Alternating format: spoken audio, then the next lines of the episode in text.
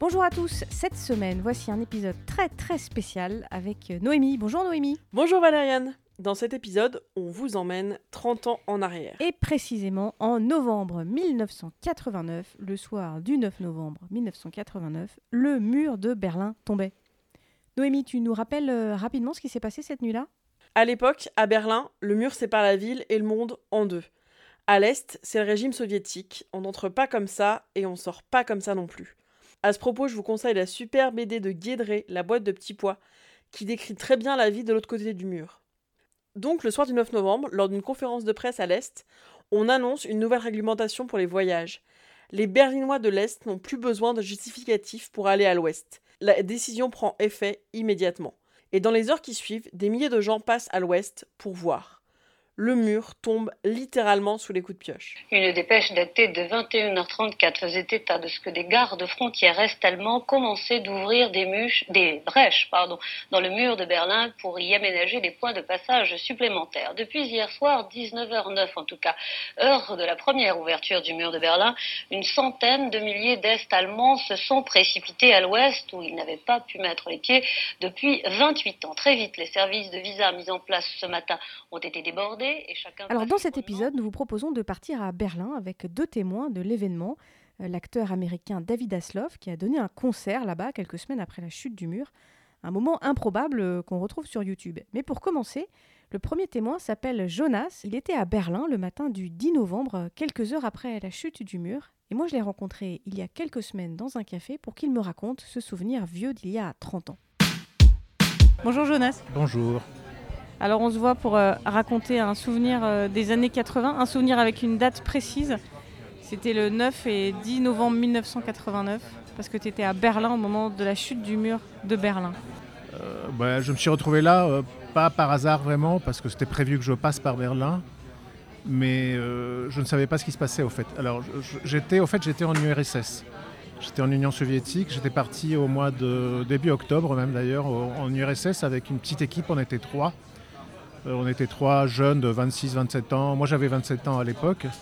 Et on est parti en Lituanie pour tourner un film. Avec euh, des moyens du bord. Avec les moyens du bord, on n'avait pas d'argent. On a trouvé une petite caméra. On a fait un film sur euh, tout le mouvement indépendantiste qui avait lieu à ce moment-là en Lituanie, puisque moi, je suis d'origine lituanienne, donc je parle un peu la langue. Et on a tourné beaucoup d'images en Lituanie sans trop savoir ce qui se passait en Occident ou en Allemagne de l'Est. Euh, on n'avait pas vraiment les nouvelles et puis évidemment les nouvelles étaient un peu filtrées par, euh, bah, par les autorités, qui étaient, la Lituanie étant encore à l'époque euh, une république soviétique. même s'il il y avait un mouvement indépendantiste extrêmement important qui avait émergé, qu'on a filmé d'ailleurs. À l'époque, pour aller en URSS, il ne suffisait pas de passer une frontière, c'était un peu compliqué, c'était le bloc de l'Est. Ah, je ne me souviens pas exactement du détail, mais quoi qu'il en soit, on n'y allait pas comme ça. Hein. C'est pas en prenant un avion, en prenant un train. Euh, qu'on arrivait à traverser euh, le mur là pour le coup. Euh, il fallait des visas, il fallait une raison pour y aller, il fallait avoir des gens là-bas aussi. on a dû faire, il me semble, des invitations pour aller en Lituanie. Et on est parti de Paris en train, gare de l'Est. Voilà, le, train, enfin on changeait de train évidemment au fur et à mesure du voyage. Le train s'arrêtait à Berlin et c'est à Berlin qu'on passait donc de l'ouest à l'est. Donc c'était bien avant, c'était quelques temps avant la chute du mur. Hein. C'était le soir, je me souviens. Berlin-Est était évidemment une ville extrêmement dynamique et éclairée. On traversait la frontière et on se retrouvait dans une ville très belle d'ailleurs, euh, avec une architecture magnifique, mais totalement obscure et avec euh, personne dans la rue. Ça, c'était, je me souviens, c'est une image qui m'avait beaucoup marqué. Et donc à partir de Berlin-Est, euh, on a passé une nuit là-bas, on est reparti le lendemain pour la Lituanie. Donc on a tourné notre film en Lituanie, on n'avait pas vraiment de nouvelles de ce qui se passait en Allemagne de l'Est ou, en Occident. Et puis au retour, on est passé par Berlin. Et là, c'était donc le, matin très très tôt. Le mur étant tombé la, nuit. Et là, tu te rends compte de ce qui s'est passé? Ah non, là, on savait pas ce qui se passait parce qu'on n'avait pas de nouvelles. Donc moi, j'étais, on était trois en fait. On était avec une amie et puis un ami opérateur, chef opérateur. Et euh, on est arrivé. Alors le train, comme à l'aller, s'arrêtait à Berlin Est pour que les gens, euh, pour qu'on descende. Et puis ensuite, il y a un métro à prendre. Et je me souviens que le métro, c'était un métro qui passait de l'est à l'ouest. Hein. C'est, sauf qu'évidemment, il s'arrêtait entre l'Est et l'Ouest, et donc il y avait des gens qui avaient la permission d'aller à l'Ouest ou à l'Est qui s'arrêtaient. Euh, ceux qui n'avaient pas la permission, ils ne pouvaient pas passer. Donc euh, il fallait descendre, je me souviens, remonter dans une station qui était soit la même, soit une autre, je ne sais plus exactement. et là reprendre le métro pour aller là du coup euh, au retour vers l'est. Et c'est donc en allant au métro et en, arrivant au métro qu'on a commencé à voir qu'il y avait quelque chose de pas normal. Non, c'est pas vrai. On avait commencé à voir qu'il y avait quelque chose de pas normal déjà dans le voyage de train. Parce qu'on arrive en Allemagne de l'Est et entre l'arrivée en Allemagne de l'Est et Berlin, il y a quand même une distance. Alors donc tu passes dans des gares en Allemagne de l'Est et tu te rends compte qu'il y a un truc de bizarre. Oui, déjà avant d'arriver à Berlin, on avait vu quelque chose qui nous a un peu euh, interloqué. C'était, euh, alors je ne sais pas exactement comment s'appelle euh, le signe. En fait, c'est le symbole de l'Allemagne de l'Est. Je sais qu'il y a un compas et je ne sais plus exactement ce qu'il y avait d'autre. Dans les gares, cette image était sous forme de vitrail. Et on a vu à deux ou trois reprises euh, cette image euh, bah, cassée. Quelqu'un avait jeté des pierres. Et on trouvait ça très bizarre parce qu'en Allemagne de l'Est, c'était une, société extrêmement policée. Enfin, c'est pas le genre de choses que. Euh, ce type de vandalisme, on pouvait éventuellement le voir chez nous, mais, mais là-bas, c'était quand même assez étonnant. Donc on trouvait c'était un peu bizarre, mais on n'y a pas prêté plus d'attention que ça.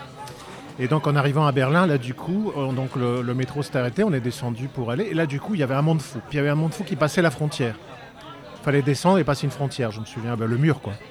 Et, ça, ça, allait super vite. Ça allait, euh, vraiment ça circulait. C'était ouvert quoi, c'était totalement ouvert. Et je me souviens, moi j'avais mon sac à dos et tout. Et qu'il y a la télé qui est venue vers moi. Il y avait une télé qui est venue vers moi pour m'interviewer. Ils m'ont vu avec un sac à dos. Ils se sont dit peut-être celui-là il est déjà en train de passer à l'ouest. Moi j'ai dit non, moi français, français. Et puis du coup je suis passé, on est passé.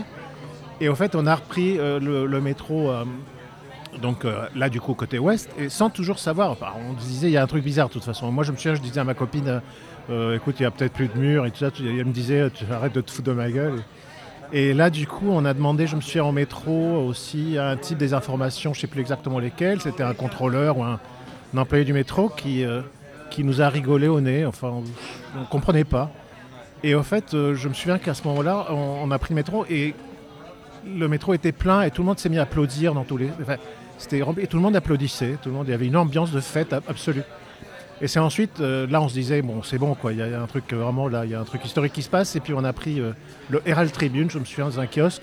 Et là c'était évidemment le grand titulaire qui prenait toute la page, le mur de Berlin, je ne sais plus exactement le texte, c'était en anglais.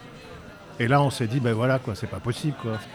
Et voilà, donc on a passé un peu toute la journée à Berlin, on a pris le train pour Paris le soir. On a été surpris nous-mêmes par cette, cette enfin, on avait une caméra et on n'a pas filmé. Et, pourquoi? Je sais pas, c'était très bizarre. Enfin, on était déjà assez fatigués, ça je me souviens qu'on était assez crevés. Le, voyage est long, les, trains sont, les trains soviétiques sont très chouettes, euh, ils étaient très spacieux, mais ils sont très lents et, ils bougeaient pas mal. On était assez fatigués, puis c'est vraiment aussi le, stress, parce qu'il y a beaucoup de stress, parce qu'on avait des rushs, on avait tourné, et on avait très peur qu'on nous enlève les rushs, hein, parce qu'on est vraiment très, très contrôlé. Hein, quand on, à l'époque, c'était vraiment. les États de l'Est, c'était les États policiers. Hein, et donc, du coup, on n'a pas filmé aussi parce qu'au Viet, il y avait des gens qui filmaient un peu partout. On voyait qu'il y avait des télés et tout. On s'est dit, bon, on va pas faire la même chose que tout le monde. Euh, on a déjà assez tourné comme ça en Lituanie. On a rangé la caméra et puis on s'est baladé. On s'est baladé, on a vu les gens. La ville était pleine, pleine, pleine de monde. Et l'image que je garde, c'est l'image d'ailleurs de, cette découverte par beaucoup, beaucoup de gens de l'Est de la société de consommation occidentale puisque euh, les magasins de, de hi de fringues, les magasins d'électroménager, bah, ils étaient remplis de badauds de l'Est. Enfin, je dis bien des badauds parce qu'ils n'avaient pas des moyens pour, pour acheter. Donc en fait, ils, étaient venus voir, voir les magasins, voir les boutiques et voir ce qu'ils n'avaient pas chez eux. C'est ça qui m'avait étonné. Euh, c'est l'image que je garde un peu de la journée, c'était ça. C'était euh, cette masse gigantesque de gens de l'Est qui venaient comme dans un, musée vivant, quoi, voir un peu quelque chose qui leur avait été, euh, sauf évidemment une caste euh, proche du Parti communiste, euh, qui leur avait été totalement interdit pendant des décennies. Et ça, c'était une image très frappante aussi. Jonas, est-ce que tu as eu l'impression, eu, est-ce que tu t'es dit, je suis en train de vivre un truc juste historique aujourd'hui? Pas vraiment, je ne me suis pas rendu compte de... Si, je, savais que c'était un événement historique, mais euh, je n'avais pas réalisé sur le moment, même si je connaissais un peu, évidemment, j'avais travaillé sur l'histoire de, l'Union soviétique euh, pour faire le film et des, blocs de l'air, c'est un sujet que je connaissais, mais euh, je ne savais pas que ça, allait avoir un tel impact symbolique.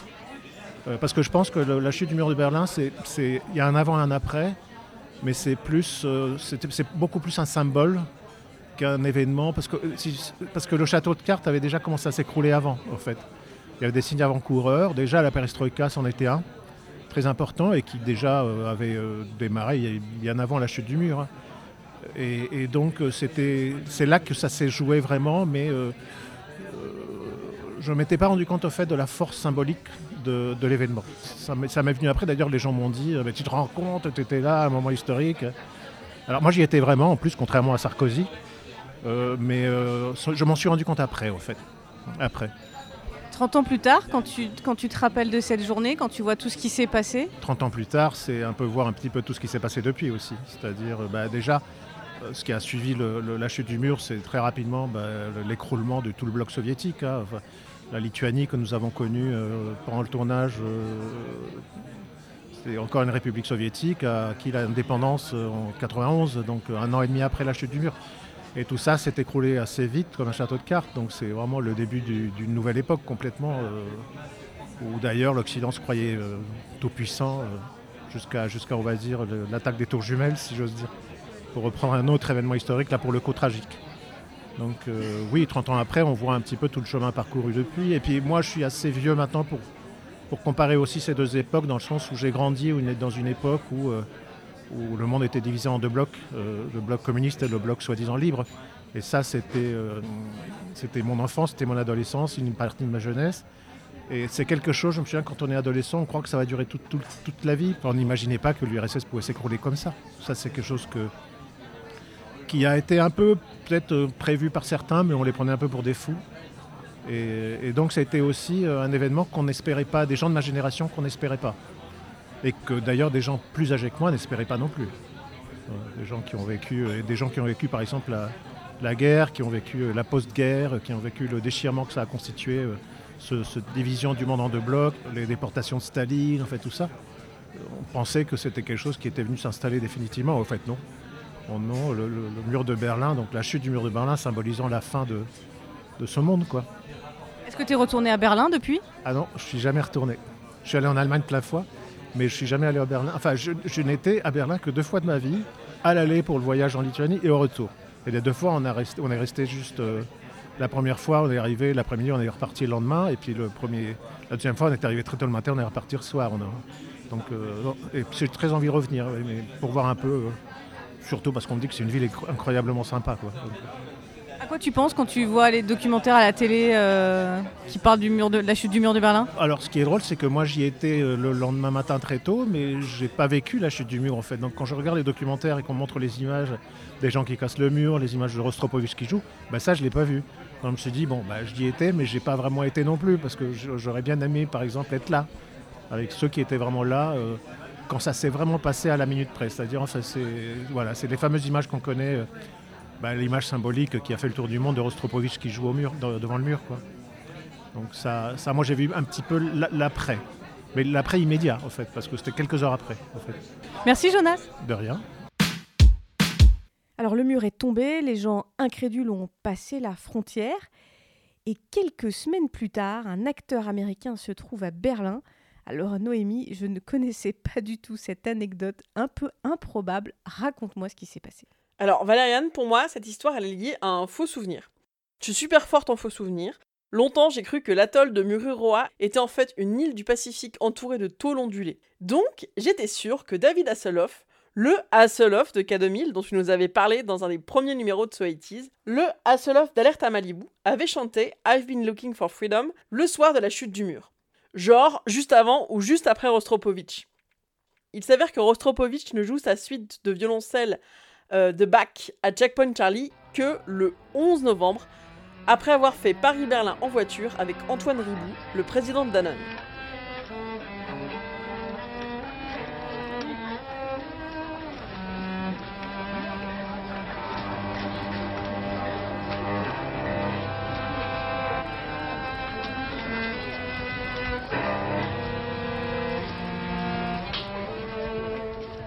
J'ai reconstitué dans ma tête un programme éclectique pour la soirée du 9 avec du bac et du Hasselhoff. En fait, il n'y a pas eu de musique le 9, ou en tout cas pas euh, de musique qu'on a enregistrée. David chante à la porte de Brandebourg quelques semaines plus tard pour le passage de l'année 89 à l'année 90. Le grand David, sur une nacelle, chante un micro de la ZDF en main. Il a un sourire tellement brillant qu'il l'éblouit, et la nacelle monte et il chante sa chanson. One morning in June, some 20 years ago, I was born a rich man's son. I had everything that money could buy, but freedom I had none. I've been looking for freedom. I've been looking so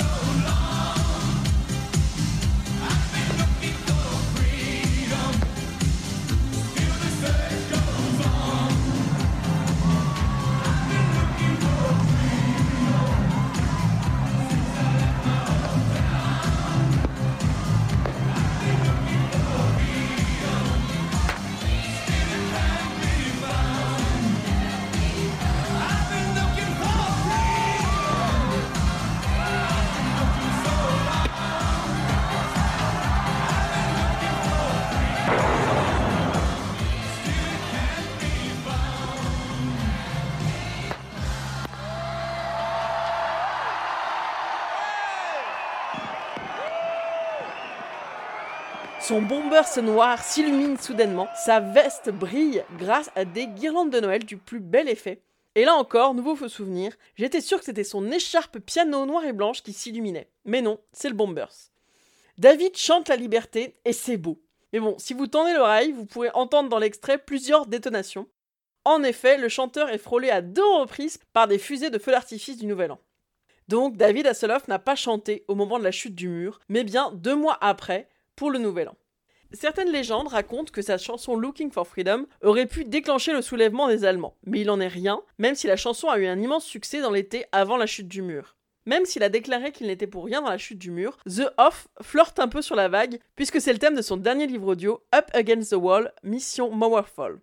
L'affiche est absolument collector. Il a euh, dessiné donc un jeune David en blouson noir avec en dessous un pull col roulé rouge qui pose devant un mur éventré. Le résumé de l'histoire est absolument délicieux puisque David Hasselhoff est à Berlin en 89 pour sa tournée Looking for Freedom et en même temps qu'un agent de la CIA, Nick Harper, qui lui ressemble beaucoup. Et donc, l'agent de la CIA se fait kidnapper par une fan de David qui l'embarque dans sa Trabant et dans le même temps, une agente de la CIA confond Hasselhoff avec Harper.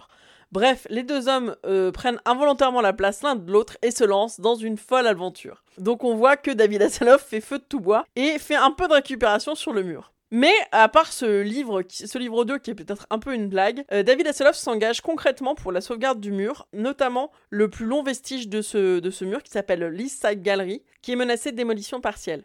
On voit que l'histoire entre David Hasselhoff et le mur, euh, eh ben ça fait longtemps et qu'il y a plein de points communs entre ce chanteur et ce monument historique. Merci Noémie pour ce rappel historique. Euh, David et le mur, c'est une histoire qui dure. Le 9 novembre 89, c'est une date symbolique, un moment clé de la fin des années 80. On l'a vu avec le témoignage de Jonas, la chute du mur annonce la fin de l'URSS et des républiques démocratiques d'Europe de l'Est. Avec la chute du mur, c'est la liquidation finale des séquelles de la Seconde Guerre mondiale, et aussi l'annonce d'un monde et d'une culture mondialisée dont The Hof est quelque part un symbole. Bon anniversaire à la chute du mur de Berlin. Pour en savoir plus sur la ville et l'histoire de Berlin, je vous conseille les séries Berlin 56 et Berlin 59, qui sont passées notamment sur Arte. Vous pouvez nous soutenir et soutenir notre label Podcut via notre Patreon ou en écoutant les productions du label Podcut. On se retrouve très bientôt pour un nouvel épisode de So 80s qui sera un peu plus léger. Des bises et au Wiedersehen Au Wiedersehen